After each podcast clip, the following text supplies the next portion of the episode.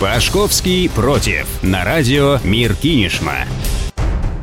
У микрофона вновь Александр Пашковский. Я вас категорически приветствую. Совсем недавно я вернулся с чемпионата мира по футболу. Побывал в четырех городах, на нескольких фан-зонах и на двух стадионах. Между городами передвигался на специальных поездах для болельщиков. Наездил в общей сложности более 100 часов бок о бок в одном купе с иностранцами разных цветов, возрастов и религий. Этот месяц для всех, несомненно, ознаменовался потрясающей и праздничной атмосферой. Счастье и интернационализм царили на каждом углу, в каждом пабе городов, принимающих матч матче Мундиаля. Из этого всего можно сделать один вывод. Люди приехали со всего мира смотреть футбол, болеть за свою сборную, радоваться жизни, общаться с представителями других национальностей, изучать загадочную, некогда пугающих русскую культуру и ломать, ломать вековые стереотипы, а не обсуждать список Магнитского или перенос американского посольства в Иерусалим. Об этом сегодня я и хотел бы поговорить. Понятное дело, обычные болельщики не хотели обсуждать мировую политическую повестку. Они хотели фиесты и футбола, хотели увидеть медведя и попить водки. Многие из них, кстати, кстати, привезли в Россию и свои символы. Мексиканцы ходили в сомбреро и пили текилу из горла. Египтяне облачались в костюмы фараонов. Турки носили фески и называли всех девушек Наташа. Но, к сожалению, политика сейчас везде. Она обосновалась в нашем обществе даже прочнее, чем Чубайс у кормушки. Она как краска на меченых купюрах. На первый взгляд ее вроде бы и нет, но на самом деле, если ей однажды испачкаться, уже не отмоешься. За две недели скитаний по сочинским хостелам, вагонам ресторанам и московским столовкам я не увидел ничего подобного. Но вот зато на стадионах новостях и по ТВ мы часто становились свидетелями каких-то провокаций и жестов. Первый скандал с политическим оттенком застал меня уже на стадионе Калининград в матче Швейцария и Сербия. Напомню, встреча, проходившая в упорной борьбе, закончилась со счетом 2-1 в пользу Швейцарии. Решающий гол в самой концовке забил Джердан Шакири. Его вместе с автором еще одного забитого мяча, Гранитом Джака, чиновники ФИФА проверяли на предмет совершения политической провокации. Празднуя забитые мячи, футболисты показывали сербам характерный жест с крещенными руками, изображая орла на гербе гербе.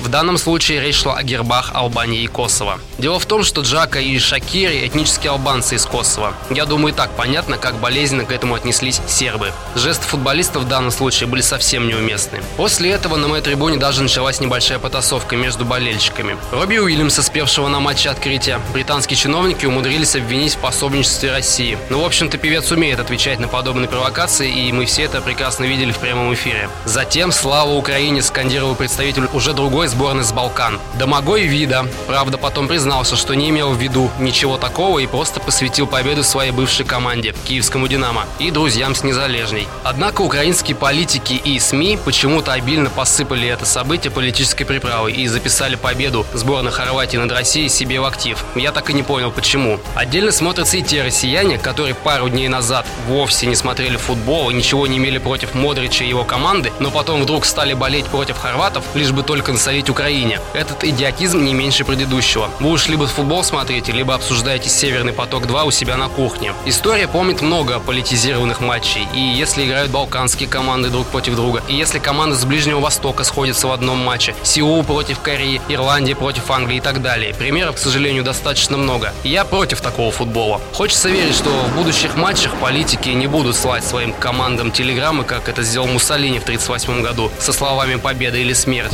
журналисты не будут добавлять токсичности всяким там жестом. Пусть лучше футбол останется игрой, где всегда есть победители и проигравшие, а мы будем наслаждаться именно футболом, а не обсуждать его политические последствия.